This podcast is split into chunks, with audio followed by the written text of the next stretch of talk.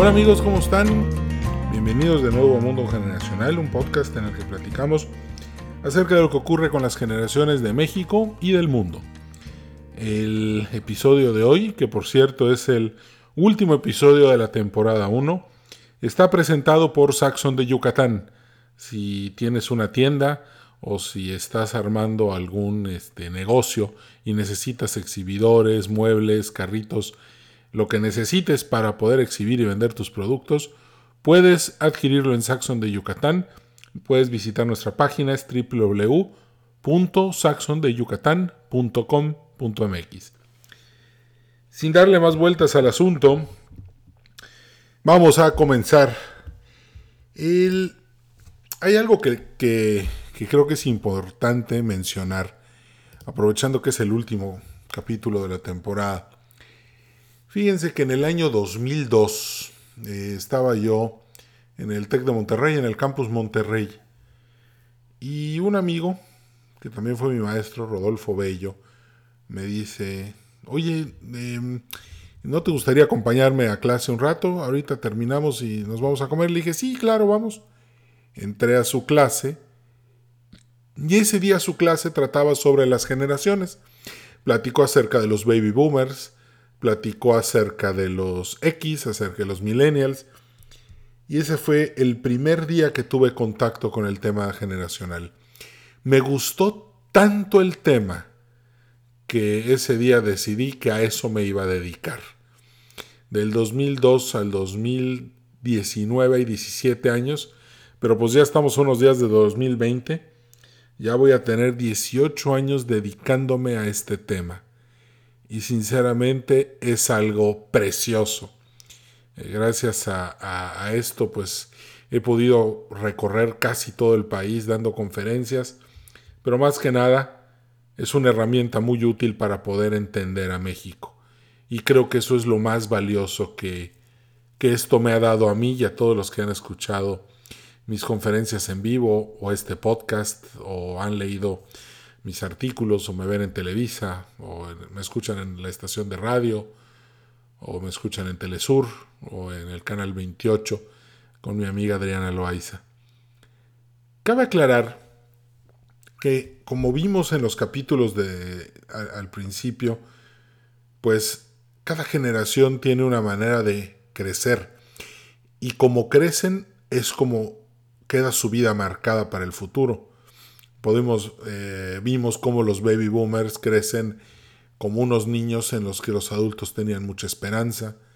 Los X crecen como unos niños que son un estorbo para la pareja y la sociedad. Los millennials crecen como una generación de la que se espera mucho cívicamente. Y actualmente los contemplativos, la generación más chiquita, la de los nacidos a partir del 2006 y como hasta el 2028, pues están creciendo en un mundo, eh, en una burbuja de cristal, sobreprotegidos por sus padres. Cada vez que ves cómo va creciendo una generación, eso te está diciendo cómo es el futuro. Fíjense. Para los X en los 70s, en los 80s, el bullying era formativo el bullying era algo así como para que el niño acelerara su proceso de, su proceso de maduración, para que el niño se hiciera adulto rápido. Sin embargo, el tiempo empieza a pasar y con los millennials el bullying es el enemigo a vencer. La gente dice no, ya no más bullying. El bullying es malo. Y después con los niños de la generación contemplativa el bullying pues prácticamente busca erradicarse. Se cuida mucho la autoestima de los niños, ya lo mencioné antes. Eh, en partidos de fútbol donde un equipo va ganando por más de cuatro goles, se apaga la pantalla para que el equipo perdedor no se sienta mal. Y recientemente sucede algo con la ley del trabajo en México. Ahora resulta que si te estresas mucho, puedes demandar a tu jefe o puedes demandar a la empresa en la que estás trabajando. Y, para muchos eso fue cómo, pero pues si el estrés es parte de todo, estar en alerta, estar trabajando, estar buscando soluciones. Pero no, fíjense cómo lo que en los 90 y en la década pasada, la primera década del siglo XXI, se combate ese bullying para que los niños no se estresen en la escuela. Y conforme estos niños van creciendo, estos niños van queriendo eliminar toda la presión y todo el estrés de sus vidas. Entonces ahora resulta que el estrés, pues lo que nosotros veíamos como el motor y la energía que hace 20 años era lo que hacía que las cosas sucedieran, no, ahora está mal. Y eventualmente estos cambios están llegando para quedarse, pero en todos los aspectos sociales. Hoy, por ejemplo, fui, este, no, no exactamente, pero recientemente fui a cenar con un amigo, este, con mi amigo el doctor Sergio Salazar, y me estaba comentando de cómo son las clases, de cómo es la dinámica ahora de estudio, de cómo los alumnos se pueden quejar de un maestro y llaman al maestro que porque estaba presionándolos mucho, que porque es mucha tarea, que porque está exigiendo mucho, que el alumno se estresa y por lo tanto ya no quieren a ese maestro. Dios mío, eso en los noventas jamás hubiera pasado.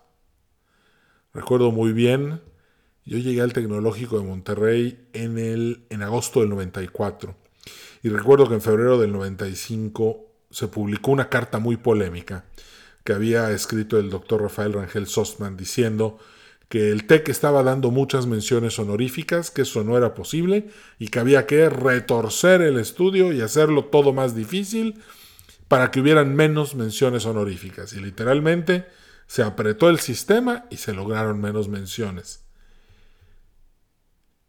Ese es el ambiente noventero, ese es el ambiente en el que ustedes denle y apriétenle, son X, eventualmente van a salir de ahí. Pero ahorita eso ya no es posible. Ahorita yo siento que las escuelas han pasado de tener alumnos a tener clientes. Hoy demasiada presión por un maestro y, es bullying. O sea, ya eh, la escuela me está buleando. Y efectivamente todo eso nos lleva al caso más reciente que ocurrió en el ITAM con el suicidio de esta chava que leí en proceso que un profesor la trató mal y después dicen que suicidio y luego su mamá dice que fue un ataque de esquizofrenia. No importa lo que haya sido, fue la presión y fue el estrés. ¿Por qué esta chava no lo aguantó y por qué muchos de sus compañeros tampoco lo están aguantando? Porque no crecieron en un ambiente estresado. Su infancia como niños millennials fue mucho más protegida por los adultos. Todos los elementos de presión sobre los niños de los 60, de los 70, parte de los 80, que es la generación X, ya no estaban ahí. El letrero de prohibido niños ya no estaban ahí. Las clínicas de aborto ya no estaban ahí. Ahora las parejas querían tener hijos. Las películas donde los niños eran villanos ya no estaban. Entonces eso les quitó mucho estrés infantil a, esta generación. Y eventualmente encontraron con que los adultos, los baby boomers y algunos X, pues a los niños millennials ya no los tenían como el hijo estorbo que me quita tiempo, sino al niño que es una extensión de mi ego. Y esa es toda la diferencia. Entonces, cuando llegan a un ambiente en donde las instituciones no han cambiado, todavía siguen viviendo en los noventas creyendo que pueden estresar y meterle fibra y exigir sin ninguna consecuencia, pues no es así. Ya cambiaron las generaciones, ya pasaron 30 años. Pero ¿de qué es lo que me encuentro? Cada vez que voy a una empresa o a una institución que se niega a cambiar. Eso. Era tan fácil ser un baby boomer y tener a puros X trabajando para ti, que a, los cuales les decías a las 8 de la mañana es la hora de entrada y no hay hora de salida, y todos a las 10 en la oficina, jugando Pac-Man o Minesweeper, pero en la oficina. Hoy los millennials no quieren hacer eso. Los millennials están decepcionados, ¿por qué? Porque son socialistas, porque están votando por, por todos esos candidatos de izquierda o populistas. Muy sencillo, Vieron a sus papás trabajar día y noche en, la oficina, nunca los vieron felices, nunca los vieron viajar, siempre los vieron estresados y dicen, no, pues eso no vale, A mí eso no me sirve para la vida que quiero llevar. Esa no quiero que sea mi vida. Recibí varias llamadas de buenos amigos que saben que estoy muy, muy metido en el tema de las generaciones. Y me comentaban del video de Twitter, el chavo este que sale casi llorando, diciendo que, lo, eh, como le dicen, por ahí leí que le dicen eh, los mártires de Starbucks, este, por, por, por fresas y por mártires. Pero este chavo se quejaba de que no podía trabajar, tenía que estudiar y no tenía dinero y no podía pagar su terapia psicológica y sale llorando frente a todos sus amigos. Pues lo importante es que al final le aplauden. Al final le aplaudieron los chavos. Me quedo pensando, este, analizando el tema, en eso empiezo a recibir llamadas telefónicas, un par de correos, y dicen, oye Edwin, ¿ya, analizaste el tema? ¿Ya viste a este chavo llorando? un, compañero me dice, me dan ganas de ir a buscarlo y meterle una golpiza para que aprenda y madure, porque ese argumento es muy inmaduro. Y otra persona me dice, ese niño está hecho de cristal, pobrecito, esa no es la vida. Y, muchos comentarios de este tipo, ¿no? Más los que leí en redes sociales. ¿Qué tengo que decir al respecto? ¿Cuál es mi opinión? Mi opinión es, como tal, crece en un ambiente en el que no hay tanto estrés, se mete un ambiente de mucho estrés y lo resiente. Pero hay un detalle. Cuando nosotros los X teníamos problemas psicológicos, nunca tuvimos terapia. Cuando nosotros los X no teníamos dinero, salíamos a la calle a ver qué hacíamos. Yo trabajé en bares, trabajé de seguridad, trabajé de N cantidad de cosas, que, chambitas, a comisión, e iba yo a una imprenta y vendía lo que, llevaba lo que vendía la imprenta y me ganaba 100, 200 pesos y con eso vivía un poco más el fin de semana. Y toda la gente que conozco de mi generación, que nos graduamos en los noventas de la carrera, todos hacíamos lo mismo. Todos teníamos una chambita extra este, con la que juntábamos 150, 200 pesos y eso nos servía para el fin de semana. ¿Qué hacíamos los X cuando, cuando teníamos problemas psicológicos? Pues generalmente agarrábamos una caguama a nuestro mejor amigo, nos desahogábamos con él, luego él se desahogaba con nosotros y tres caguamas después ya estábamos sanados psicológicamente porque nos habíamos desahogado. No hay que olvidar que la generación X es de amigos. Cuando una generación X hace un amigo, ese amigo es para siempre. Nunca he sabido de un X que entre a Facebook a borrar gente de sus amigos porque no ha hablado con ellos en los últimos seis meses. Los millennials sí lo hacen. Para un X un amigo es un tesoro. Los X valoramos demasiado la amistad, valoramos demasiado a las personas con las que tenemos un vínculo.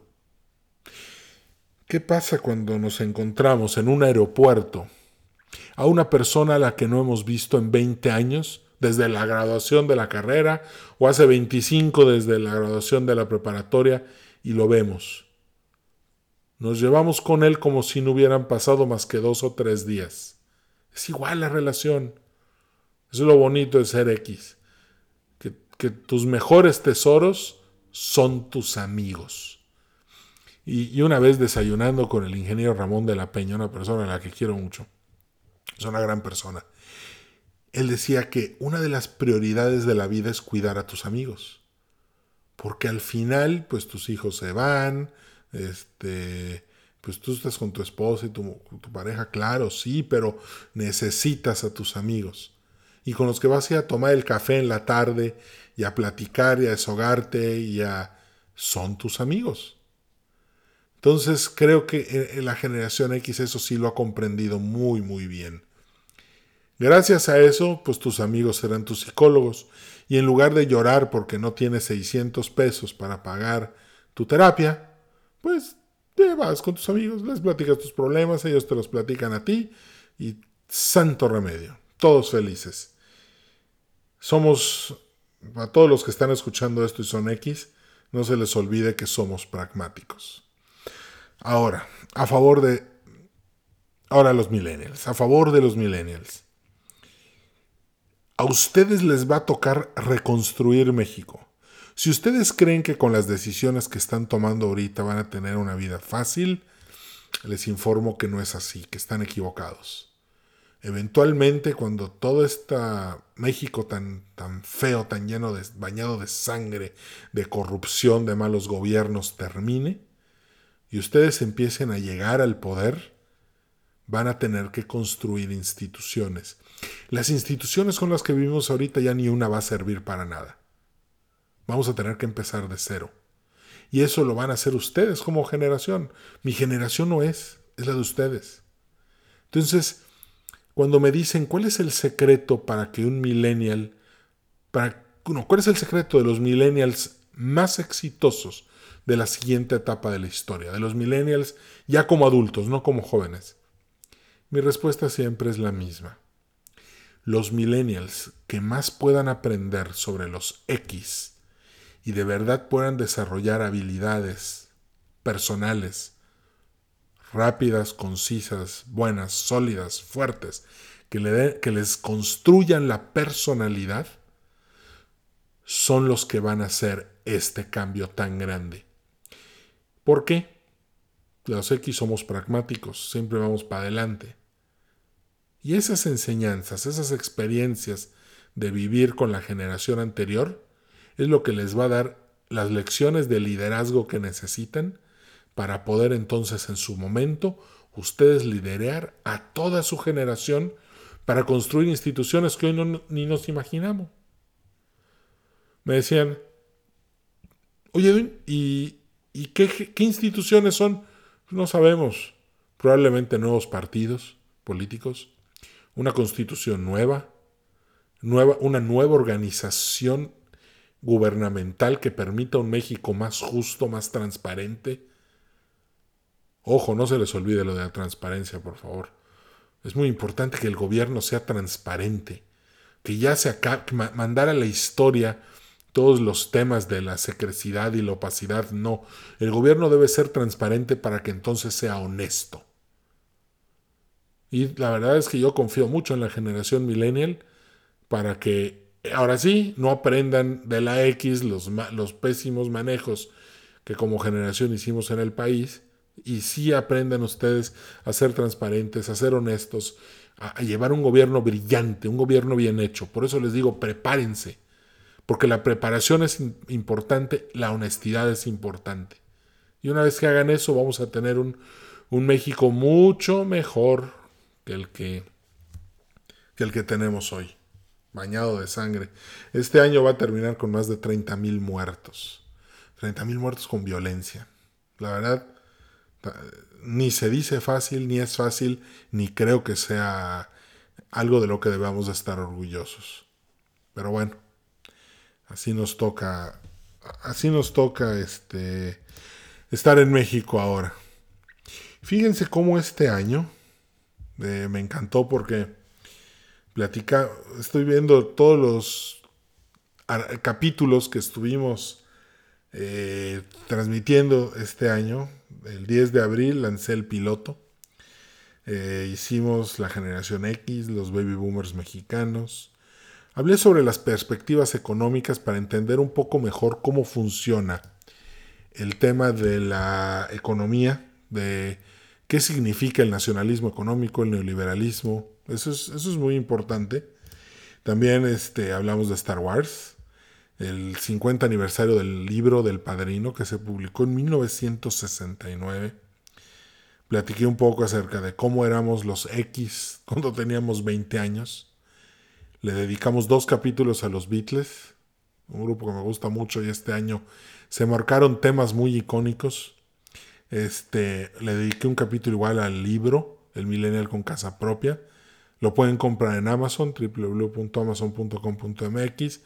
Eh, teclean el Millennial con casa propia y ese libro lo van a poder leer, descargar en Kindle o en su teléfono.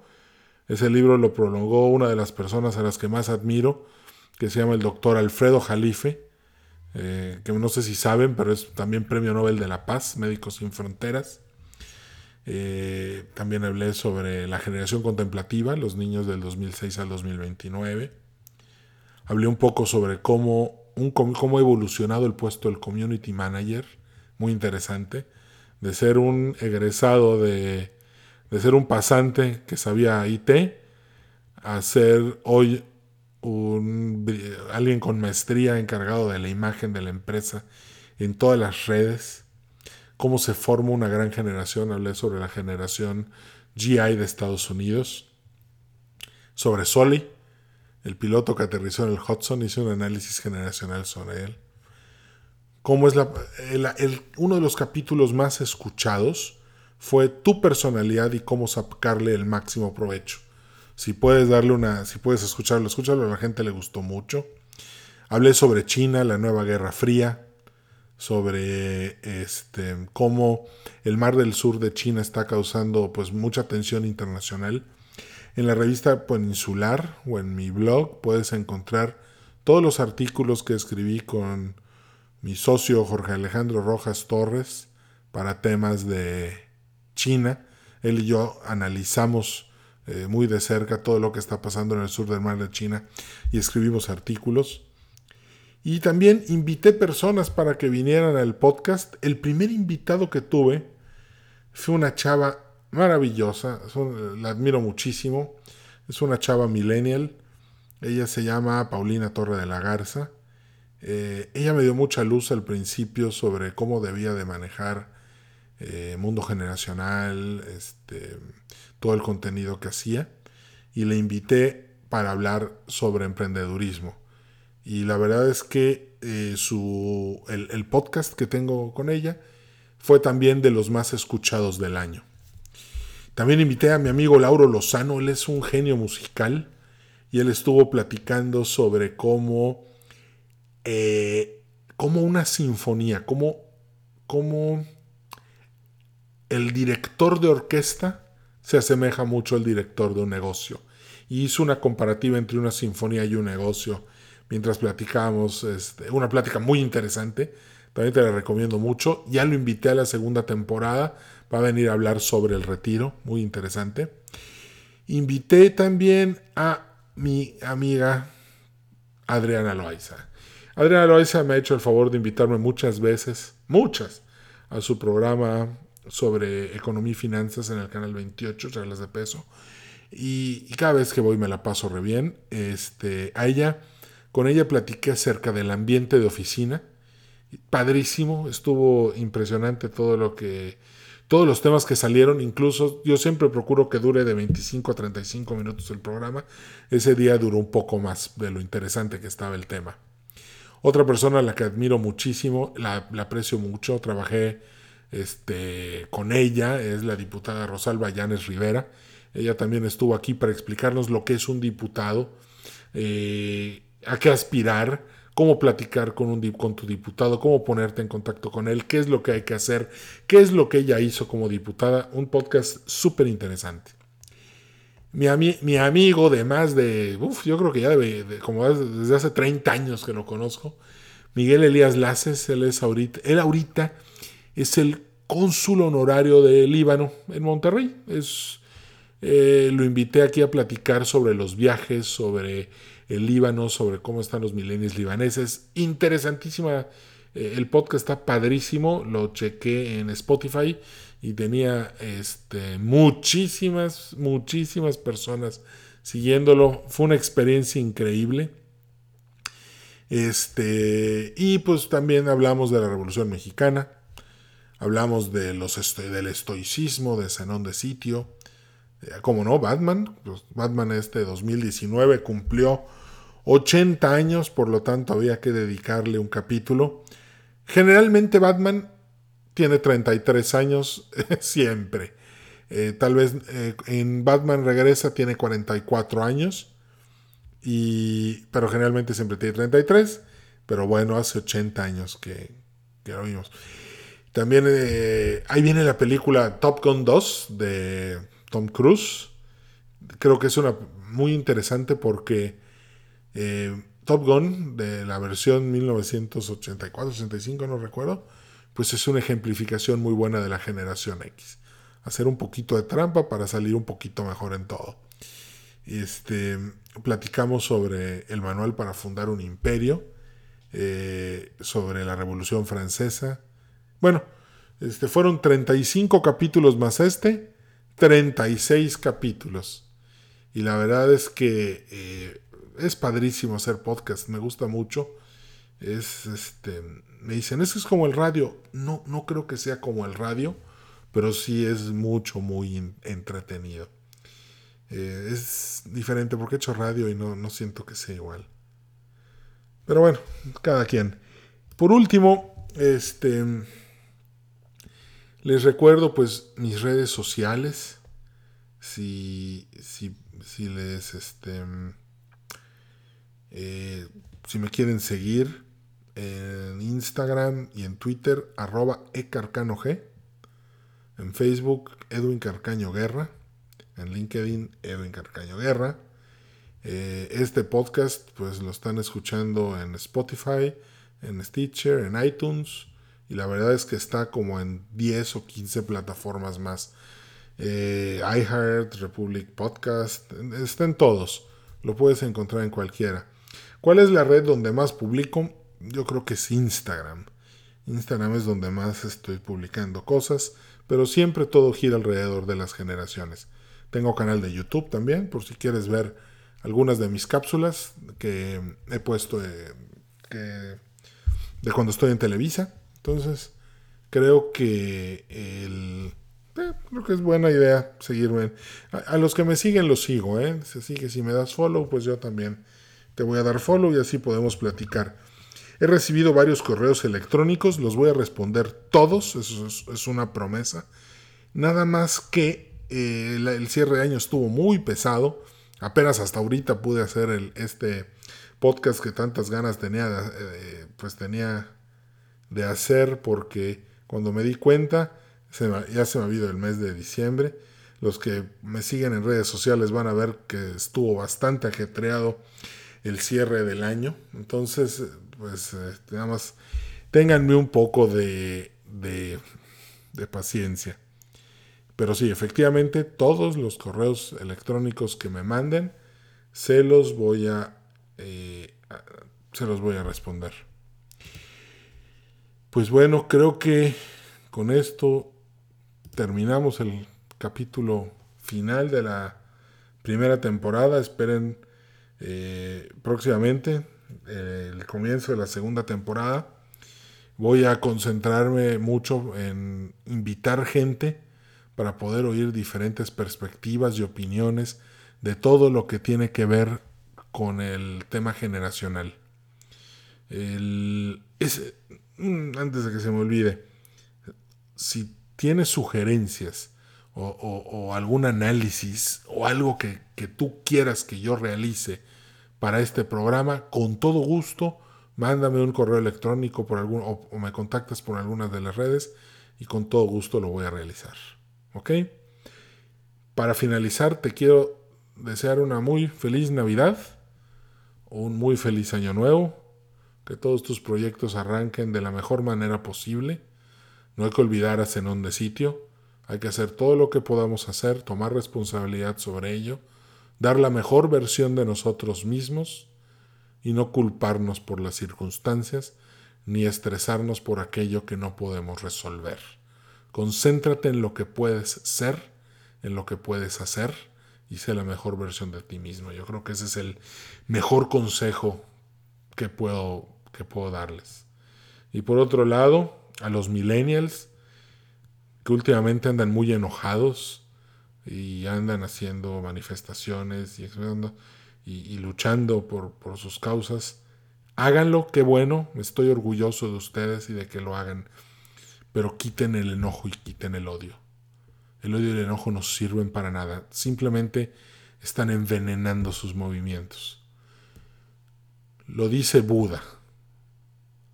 La única manera de alcanzar el nirvana es amando. Porque cuando alguien hace las cosas con amor, el dolor no se convierte en sufrimiento, el dolor se convierte en más amor. Lo dice Buda, por algo lo dirán los budistas. Y, yo creo que también aplica en la Iglesia Católica. Eh, ¿Por qué? Porque Jesucristo sufrió un martirio horrible, pero todo ese tiempo, todo ese sufrimiento, todo perdón, todo ese dolor no se volvió sufrimiento. ¿Por qué? Porque lo estaba haciendo con amor, con amor por la humanidad. Entonces yo creo que esa es la diferencia entre hacer bien o malas cosas. Quiten el odio, quiten el enojo. No sigan el ejemplo de los que gritan estamos enojados. No, amen a la humanidad. Háganlo con amor. Vamos a ver, y así sí vamos a ver una diferencia mucho más grande, porque entonces ya no vamos a estar confrontándonos unos grupos contra otros, sino que vamos a partir del entendimiento, del amor, de buscar lo que es lo mejor para los demás, y así vamos a poder realizar una gran labor. ¿De acuerdo? Muy bien. Feliz Navidad, feliz año. Les deseo lo mejor. Nos vemos en la segunda temporada. Bye.